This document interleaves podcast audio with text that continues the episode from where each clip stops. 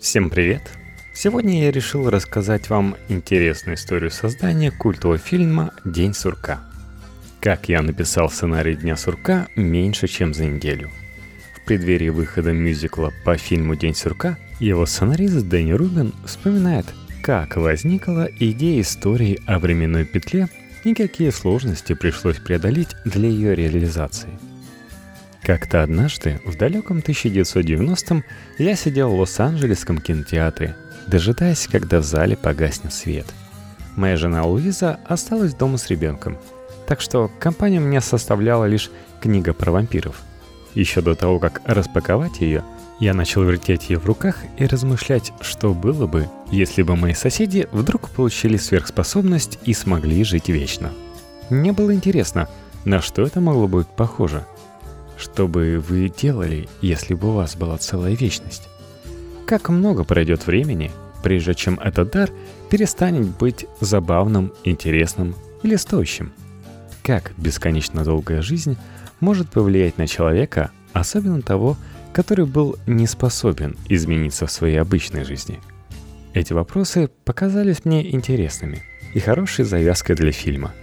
К этому времени я уже продал свой первый сценарий – Триллер, по которому сняли фильм «Не слыша зла» с Мартином Шином в главной роли и переехал из Чикаго в Лос-Анджелес, чтобы продолжить карьеру сценариста.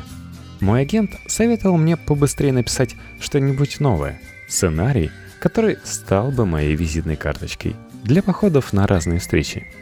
И вот появилась эта идея человеке, который должен был измениться в течение своей бесконечно длинной жизни – но я не знал, как именно ее реализовать. Мой персонаж должен был участвовать в каких-то исторических событиях, переживать их. Это могли бы быть французская революция, две мировые войны, годы президентства Никсона. А потом он мог отправиться в будущее, в новые миры, которые мне пришлось бы придумывать. Это интересно на уровне идеи. Но что насчет фильма? Вышло бы дорого. И именно в этот момент размышлений – я вспомнил о старой идее для истории, которую похоронил в своей коробке для карточек. О человеке, который просыпается каждый раз в один и тот же день. Вот тут моя голова просто взорвалась. Сложив две эти идеи вместе, я получил День сурка. Спустя два года, после того, как впервые пришла эта идея о повторяющемся дне, на самом деле просто трюк, я нашел для нее более глубокие обоснования – Теперь это был не просто рассказ о человеке, который переживает один и тот же день, а история о том, как он это делает. Чья жизнь не является чередой одинаковых дней? Кто из нас хотя бы иногда не чувствует, что застрял во времени? Я понял, что могу показать вечность не в виде прямой линии, а в форме круга – и при этом у меня была бы возможность отказаться от отвлекающих исторических событий и сконцентрироваться на эпическом рассказе об очень долгой жизни. Все это бы происходило в один и тот же день. Первое, что мне надо было решить, когда я сел за сценарий, это какой именно день будет повторяться.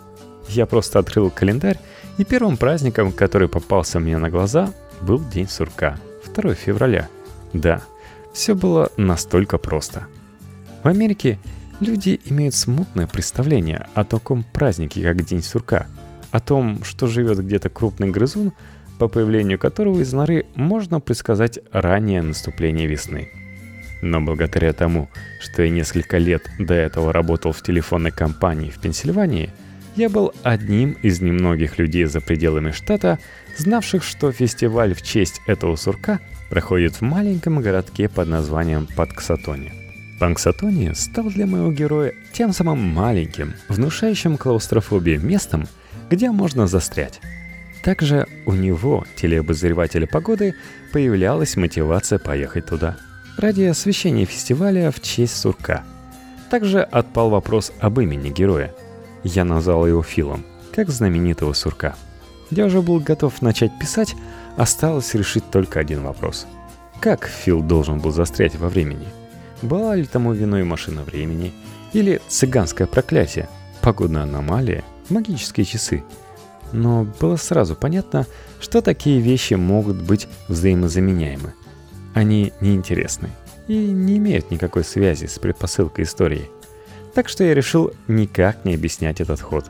Главное, что мне нравилось в этой совершенно логичной, но в чем-то еретической идее, это ее экзистенциальный привкус.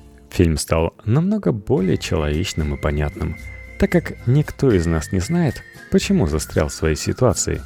Итак, я сел писать сценарий. В моем доме в Лос-Анджелесе тогда была большая гардеробная, которую мы хотели переделать в детскую. Но на 8 недель она превратилась в мой кабинет. После 7 недель, в течение которых я делал наброски и составлял заметки, на написание сценария ушло меньше недели. Я дал его своему агенту, и он сказал, что это был лучший сценарий, который ему когда-либо приходилось читать. Агенты любят такое говорить, но от этого и правда становится лучше на душе. Но он также не рассчитывал на то, что сможет его продать. Так что он разослал его в качестве визитной карточки, чтобы найти мне работу. А дальше закрутилось. Наверное, я встретился с 50 разными продюсерами, и все они начинали разговор со мной со слов «Мне понравился День сурка, но, конечно, мы не сможем его снять». Я не понимал, почему его нельзя снять. Но, честно говоря, был счастлив всем этим встречам, благодаря которым мог получить работу – и только год спустя сценарий «Дня сурка» попал на стол режиссера Гарольда Ремиса. Конечно, я хорошо знал Гарольда как одного из самых успешных голливудских комедийных сценаристов и режиссеров. Я наблюдал за ним в комедийном шоу SCTV, а также смотрел все его фильмы, от «Зверинца» до «Охотников за привидениями». С самого начала мы с Гарольдом начали работать над тем, чтобы превратить мой странный и явно не голливудский фильм в нечто более мейнстримовое.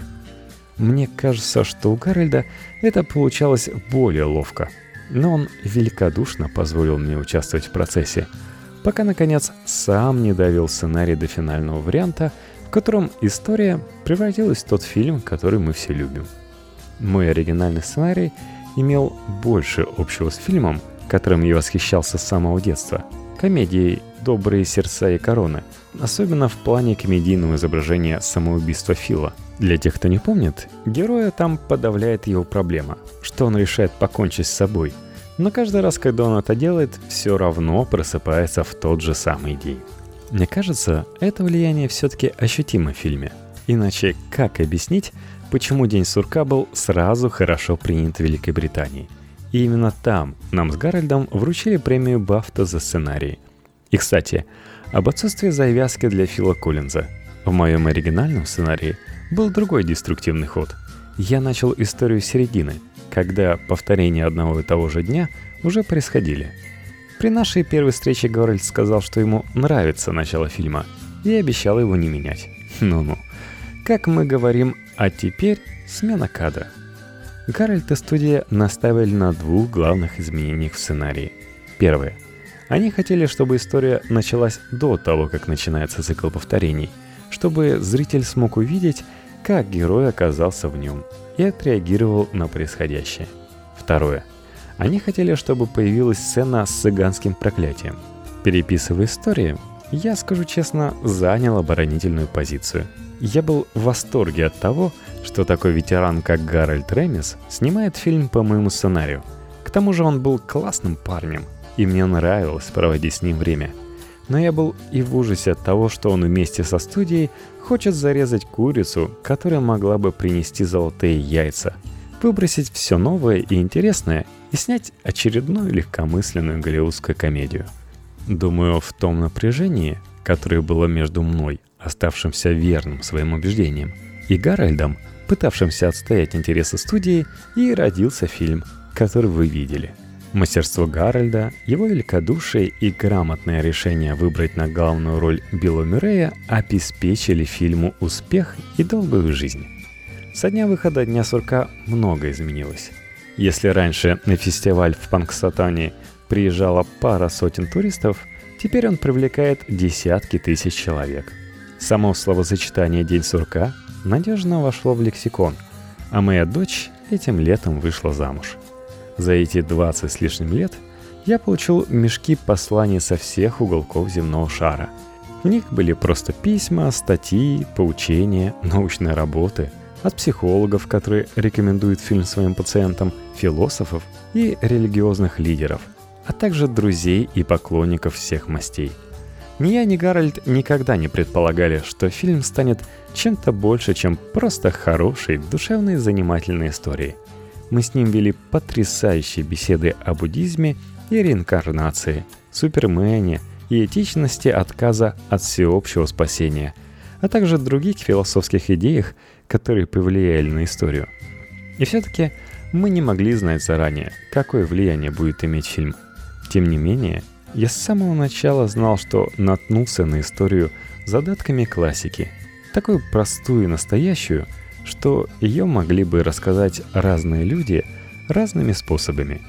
Когда однажды, четыре года назад, британский театральный режиссер Мэтью Уорчус позвонил мне, чтобы спросить, что я думаю о превращении Дня сурка в мюзикл, я улыбнулся. Ведь к тому моменту у меня уже был аутлайн, черновой вариант книги, идеи для 30 песен, которые потом сократились до 12, а также целый набор сцен, тем, фрагмент шуток, ходов, диалогов и даже каких-то мелодий. Да, я думал о том, что «День сурка» может превратиться в мюзикл. Но за неделю до звонка Мэтью я был вынужден признать, что не смогу реализовать эту идею без участия композитора. Просто не смогу. И поскольку я не принадлежал театральному сообществу, я понятия не имел, как найти соавтора. «Вы когда-нибудь слышали о Тиме Минчине?» — спросил меня Мэтью. И так я начал работать с Тимом, композитором и автором песен для мюзикла «Матильда».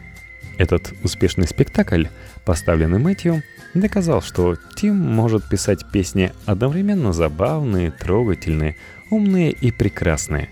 С того момента когда мы втроем встретились, все стало происходить само собой.